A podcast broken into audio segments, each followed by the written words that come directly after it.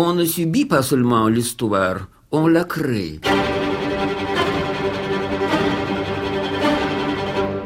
Le témoin de ce vendredi, Karol Modzelewski, ancien porte-parole de Solidarność.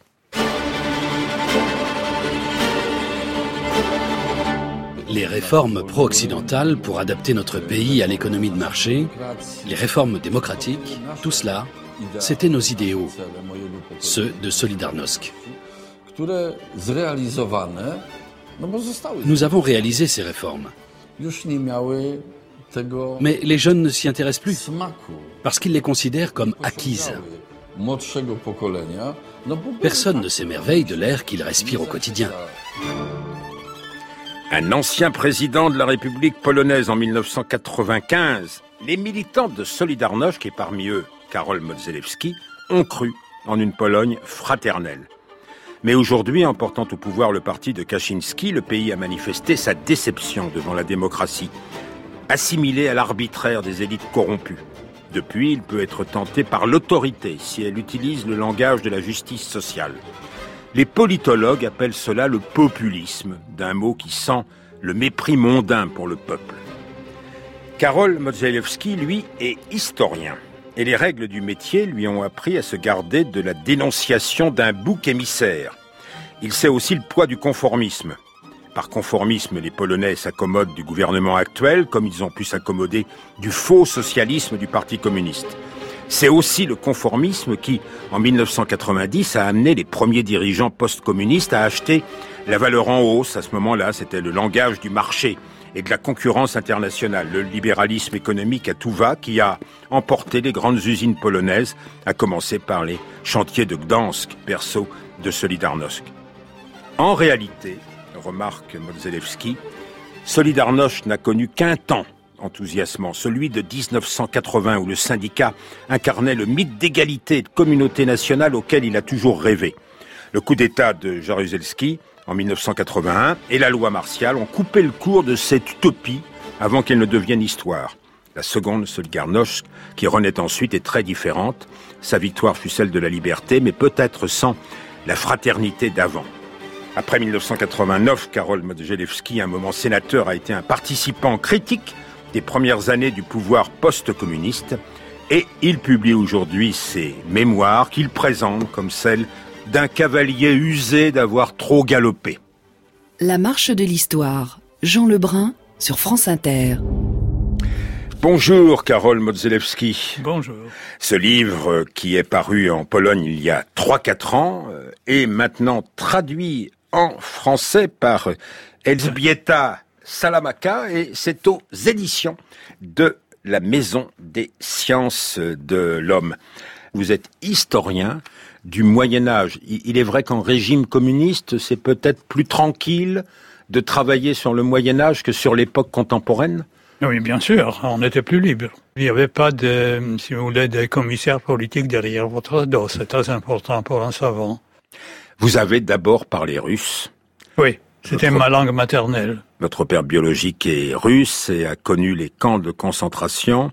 Votre père euh, adoptif a connu aussi la prison de l'URSS, la torture même de l'URSS, alors qu'il était euh, un militant important du Parti communiste français, du Parti communiste polonais, qu'il a été ministre des Affaires étrangères de la République populaire de Pologne.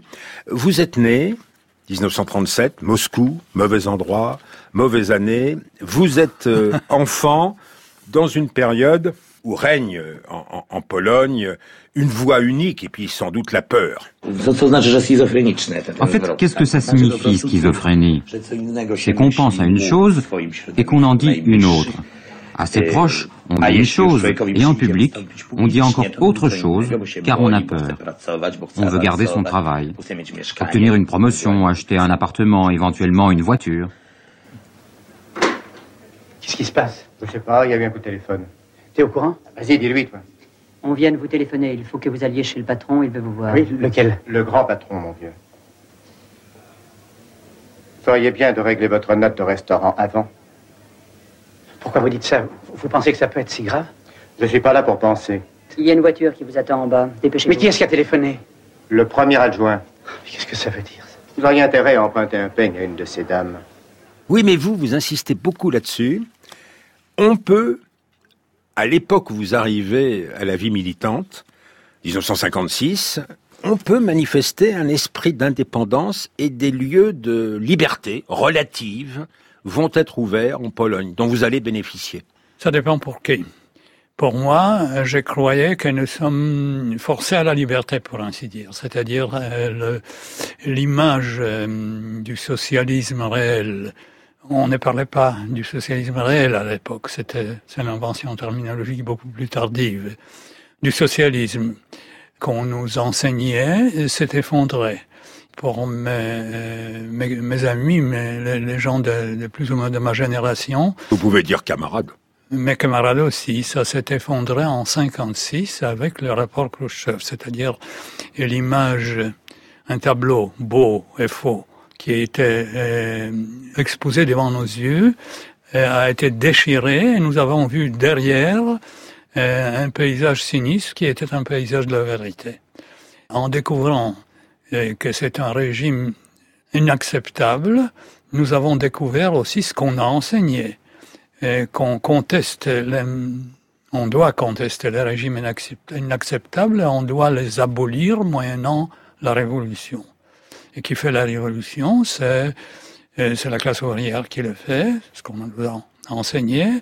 Est-ce qu'elle le fait seule? Non, c'est l'intelligentsia, plus que des intellectuels, c'est plus large que les intellectuels, euh, qui doit porter hum, la conscience révolutionnaire au sein de la classe ouvrière.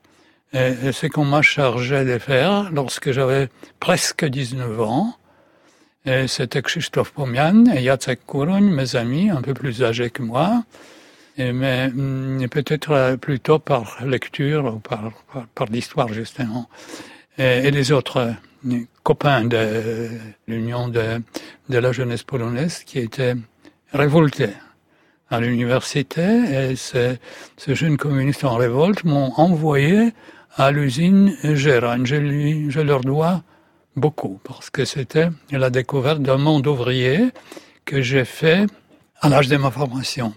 Et c'est ensuite, au nom de la classe ouvrière, qu'avec vos camarades, on va oser le mot, vous essayez de prendre le contrôle de différents organismes communistes, notamment euh, celui des, des, jeunes euh, étudiants que vous voulez conquérir en 1964 avec votre ami Jacek Couronne.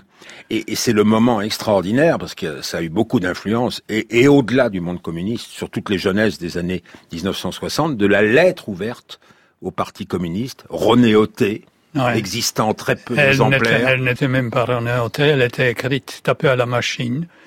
14 exemplaires tapés à la machine. C'était tout. Et qu'est-ce que ça disait? Ça disait que la classe ouvrière était aliénée par euh, le socialisme réel, par le faux socialisme du ça parti? Ça disait qu'au lieu du socialisme, au lieu de, la dictature du prolétariat, nous avons affaire à une dictature sur les prolétariats ou contre la classe ouvrière, que c'est la classe dirigeante, la classe dominante qui opprime la classe ouvrière et les autres couches de la société, y compris l'intelligentsia, et hum, c'est ça l'ennemi, c'est ça l'ennemi des classes.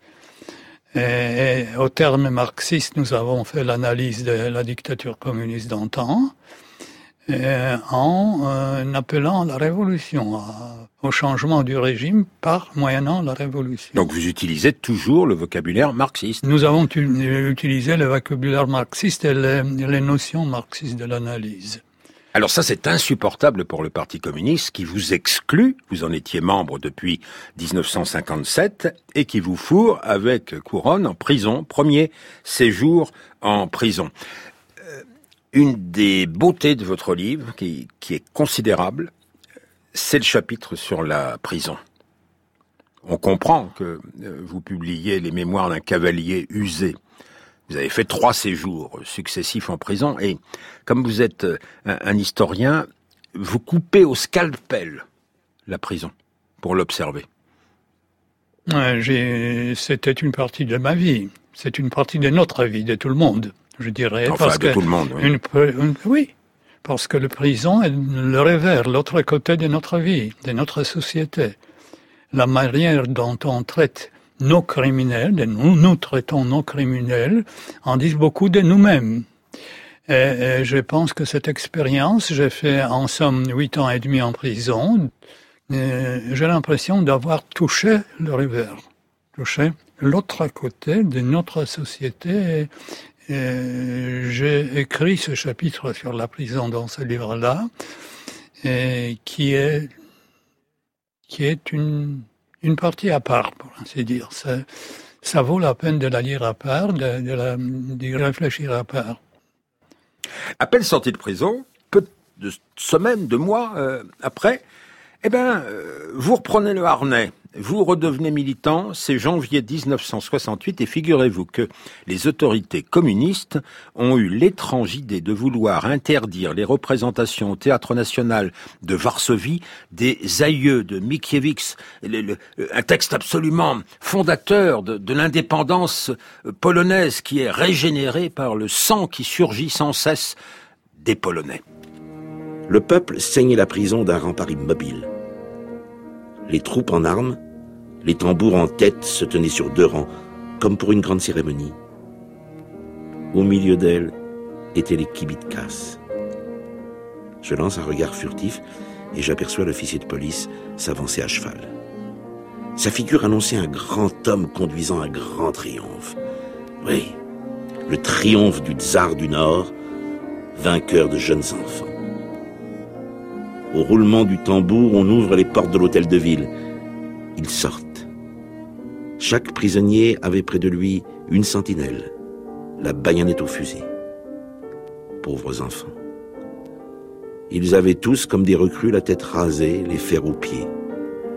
Le plus jeune, âgé de dix ans, se plaignait de ne pouvoir soulever ses chaînes et montrer ses pieds nus et ensanglantés. L'officier de police passe, demande le motif de ses plaintes. L'officier de police, homme plein d'humanité, examine lui-même les chaînes 10 livres. C'est conforme au poids prescrit. Toucher au texte de Mickiewicz, mais c'est impossible. C'est une affaire d'honneur, c'est une affaire de décence, parce que dites-vous, Karol Modzelewski, il y a deux canons dans la tradition nationale polonaise, et l'un des deux, c'est le canon romantique, la poitrine offerte, euh, l'indépendance au prix de notre sang. Eh bon, euh, j'étais parfois romantique, ce que vous décrivez, parfois j'étais positiviste, c'est-à-dire un réaliste qui mesure euh, euh, les dangers, les menaces, les menaces pour l'existence collective du peuple aussi, y compris. Ça, c'est la deuxième, le deuxième canon, pragmatique. Le canon pragmatique, il, est, il, il est appelé positiviste, mais ça, c'est ça s'en suivait, il y avait l'un après l'autre. D'abord, pendant les insurrections, c'était le euh, canon romantique qui prenait le dessous, et après les insurrections euh, écrasées, c'était plutôt le canon positiviste qui reprenait le courant, pour ainsi dire. Et lorsqu'on écrivait euh, la lettre ouverte, c'était nettement, malgré la terminologie marxiste, c'était nettement le canon romantique. Et en 1968 aussi, c'est le canon romantique. Quand peu de mois après cette interdiction des représentations de Mickiewicz, la Pologne participe à l'invasion de la Tchécoslovaquie. Oui, c'était quelle indécence. C'est ça ce qui m'a euh, qui m'a fait changer la perspective, si vous voulez. Et, la participation polonaise à l'invasion en Tchécoslovaquie, qui était sentie par moi-même et par plusieurs de mes camarades et de mes compatriotes euh, comme euh, une vergogne. Mais cette vergogne, pour, pour moi, c'était particulièrement douloureux parce que j'étais en prison en ce moment-là. Ah, de nouveau? Et je me, oui, et je me sentais, j'étais en prison pour l'effet de mars 68, et je me sentais dans l'impuissance à réagir. Qu'est-ce qu'on peut faire quand on est en prison et quand notre pays eh, participe à l'invasion de, grands frères, oui, sans pouvoir réagir, parce que les autres ont pu au moins réagir. Les années 1970, une fois vous êtes sorti, une deuxième fois de prison, sont consacrées au retour à l'histoire médiévale. Juste le titre d'un de vos livres de l'époque, euh, Les États de l'Europe de l'Est au XIe et au XIIe siècle. Le premier livre qui, qui, a été paru après ma sortie de la prison, c'était l'organisation économique de l'État des Piastes, 11e, 13e siècle, 10e, 13e siècle plutôt. Mais c'est toujours un équilibre sur deux pieds. La tradition positiviste, pragmatique, la tradition romantique, euh, le métier d'historien, et puis la dissidence. La dissidence qui n'est pas tout à fait une profession, mais enfin, euh, en 1980, euh, c'était pas la dissidence en 1980. Mais en 1980, ce qui va se produire, et qui n'est pas la dissidence, qui est bien au-delà de la dissidence, vous fait sortir de votre retraite. C'est l'époque de Solidarność. On natchniony i młody był i nie policzyłby On im dodawał pieśnią sił, śpiewał, że blisko już świt. Świec tysiące palili mu, z nad głów podnosił się dym. Śpiewał, że czas by runął mur. Oni śpiewali wraz z nim. Wyrwi murom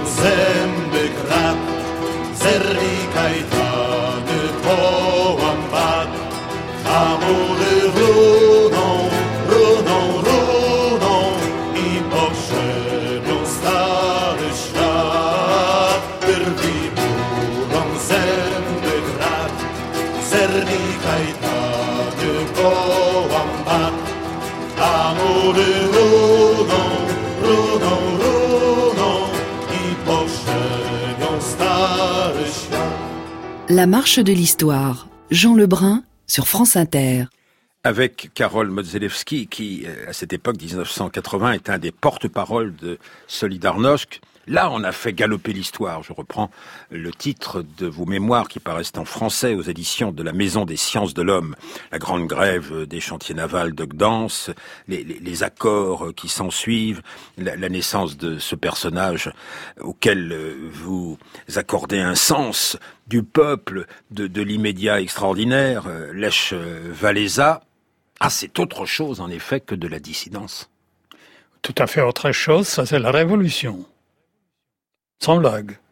Parce qu'à mon Oui, avis, la, la la révolution. révolu- la révolution n'est pas ce que disent les politologues, qu'ils disent ce qu'ils veulent, mais et il ne s'agit pas tellement du changement du régime, euh, mais il s'agit d'un fait psychologique, au fond, de la psychologie sociale, c'est-à-dire euh, de, de l'autolibération mentale des millions de gens qui euh, laissent tomber euh, leur conformisme habituel dans lequel ils sont formés et pour se sentir libres de créer sa propre vie, de dominer sa vie, de dominer souverainement euh, la vie de leur usine, de leur école, pour contrôler souverainement leurs syndicats, pour devenir les maîtres de leur pays, ce qui est déjà dangereux dans l'Europe de,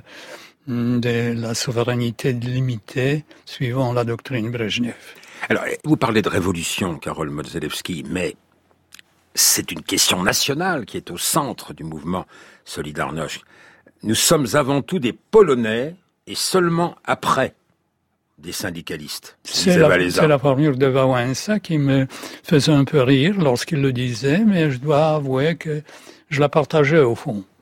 Pas dans le même mot qui me semblait un peu buffon, mais, euh, mais dans son sens profond. Mais ça allait dire que, euh, en tant que syndicalistes, nous aurons dû peut-être aller plus loin dans nos revendications. En tant que Polonais, on doit être raisonnable pour ne pas exposer le peuple polonais, c'est-à-dire la, la nation, si vous voulez, il s'agit de l'intérêt national, à l'écrasement par Moscou, par l'invasion soviétique.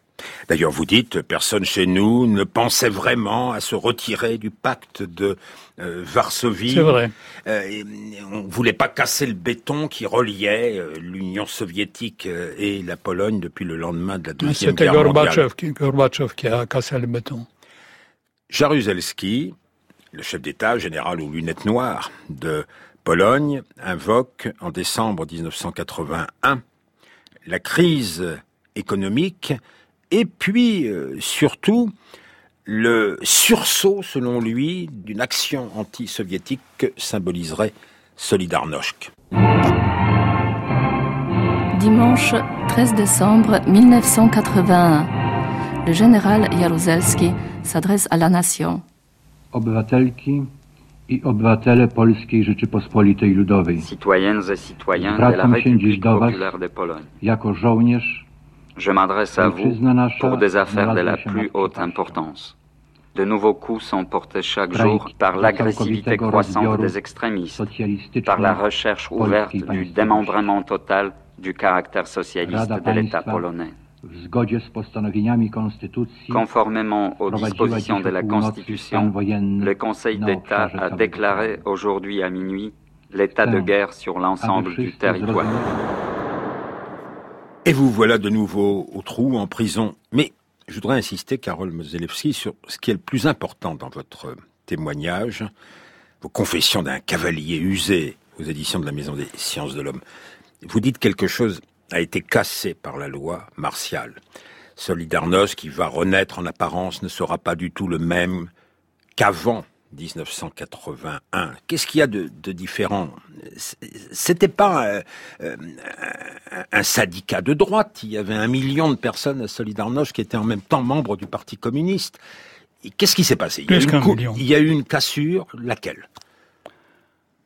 Euh, Il y a une cassure psychologique, si vous voulez. C'est-à-dire au moment où, là où les ouvriers des usines, de certaines usines, de plusieurs usines à Wrocław par exemple, de plusieurs usines en Haute-Silésie également, là où on a tiré effectivement, on a fait neuf morts dans euh, la mine Vouyek, parmi les, euh, les mineurs grévistes, euh, mais aussi dans les autres usines, à Varsovie par exemple, où les homos, c'est-à-dire les CRS polonais, sont entrés en disant sortez aux grévistes, ils ne voulaient pas sortir. Alors le commandant des Allemands a donné l'ordre, charger les armes. Ils ont chargé, ils ont entendu, les gens entendu le cliquement des, fusils automatiques et puis ont vu les, euh, les canons de ces fusils pointer sur eux. Et puis après un certain temps, il y a un premier, un autre, un autre, et puis tout le monde est sorti. Et ces gens ont réagi d'une manière rationnelle. Il n'était pas des insurgés, il était des grévistes, il n'était pas armé, il ne, se préparait pas à battre physiquement, mais hum, ils étaient conscients de ce moment-là qu'ils ont capitulé, qu'ils ont abandonné la défense de leurs syndicats, de leurs idéaux, euh, face à la violence armée. Et, quoique c'était euh, raisonnable, il y a quelque chose dans leur vision d'eux-mêmes qui a changé, qui a été cassé. C'était leur confiance en eux-mêmes qui a été cassée et, ils n'ont la solidarité, n'a pas survécu à cette expérience, à cette expérience traumatique. Et ce qui a survécu, c'était un, c'était une conspiration anticommuniste. Pour la première fois, on peut dire nettement qu'elle était anticommuniste dans son langage, dans sa manière de sentir, dans ses actions, mais qui était restreinte, qui était formée surtout d'intelligentsia et exposée aux plus fortes influences des courants de pensée occidentaux. Alors, les courants de pensée occidentaux. C'était un néolibéralisme. Vous parlez pas anglais, vous euh, Vous parlez toutes les langues sauf l'anglais. Moi, euh, non, je ne parle pas anglais. Mais on parle anglais euh, dans le deuxième Solidarność. Je parle l'italien, le français et le, russe. dans le deuxième Solidarność qu'on parle anglais, on lit ce qui se produit dans le monde anglo-saxon en, en, matière de, de libéralisme et vous dites Ça a été la liberté peut-être, après la table ronde, après le raccommodage, après la bascule du pouvoir communiste. Ça a été la liberté sans la fraternité. Oui. Expliquez ça. Mais c'est évident. Vous avez la même chose ici. C'est pas vrai? Oui, oui, camarade. Oui. C'est évident. Hein. C'est, euh, si vous voulez, la rupture de fraternité qui chez nous était l'application d'un, euh, d'une thérapie de choc, c'est-à-dire d'un programme économique qui reconstruisait l'économie socialiste en économie libérale du marché, c'est-à-dire en économie capitaliste tout à fait contemporaine, après Thatcher, après, d'après Thatcher, d'après, d'après Reagan. C'est un choc beaucoup plus grave qu'en Occident, mettons parce que les points de départ, c'est le soi-disant socialisme réel, c'est-à-dire le, euh, le, système de la gestion autoritaire économique et de la politique sociale de, euh, du Parti communiste. Bon, euh, donc euh, cette la rupture des fraternités en Occident, c'était l'abandon de l'état de, de providence. En Pologne, c'était nous avons plus de l'état de providence, plus que l'état de providence, et nous l'avons totalement abandonné. En nom d'un certain idéal, d'une certaine idéologie, il faut dire. Parce que les économistes sont peut-être les derniers parmi les, hommes de sciences humaines qui eh, se rendent compte d'appartenir aux sciences humaines plutôt qu'à une science science dure et qui a des vérités certaines à, proclamer. Ils savent déjà, je pense, les, économistes honnêtes, ils savent que c'est pas vrai, qu'ils sont des, sciences humaines comme des autres. mais là, il était tout à fait euh, convaincu qu'ils ont la pierre philosophique, qu'ils ont raison. Et nos cadres, nos cadres intellectuels en Pologne, de l'opposition post-Solidarność, lorsque la Solidarność était déjà morte, écrasée par la loi martiale, prenait avec euh, un esprit ouvert vers la nouvelle foi, cette profession de foi néolibérale. Et euh, ils ont donc suivi les économistes en disant qu'ils n'avaient pas de pensée en la matière comparable à celle des économistes. Juste cette citation, c'est à la fin de votre euh, livre, Confession d'un cavalier usé. Nous avons fait galoper l'histoire. Est-ce qu'il s'agit de l'Occident? Est-ce qu'il s'agit de la Pologne? La Pologne maintenant fait partie de l'Occident. Le nombre de ceux que la modernisation a laissés au bord de la route est estimé à quelque 25-30%. Entre les débrouillards et les lésés, il n'y a plus d'amour fraternel. L'intelligentsia s'est en général retrouvée du côté ensoleillé, mais lui parviennent les bruits irritants de la colère, de l'amertume, de la frustration et de l'agressivité du côté des frères lésés. Merci à vous, Carole Modzelewski. Vous avez fait galoper l'histoire. C'est le titre que vous avez choisi pour votre formidable livre de mémoire aux éditions de la Maison des Sciences de l'Homme.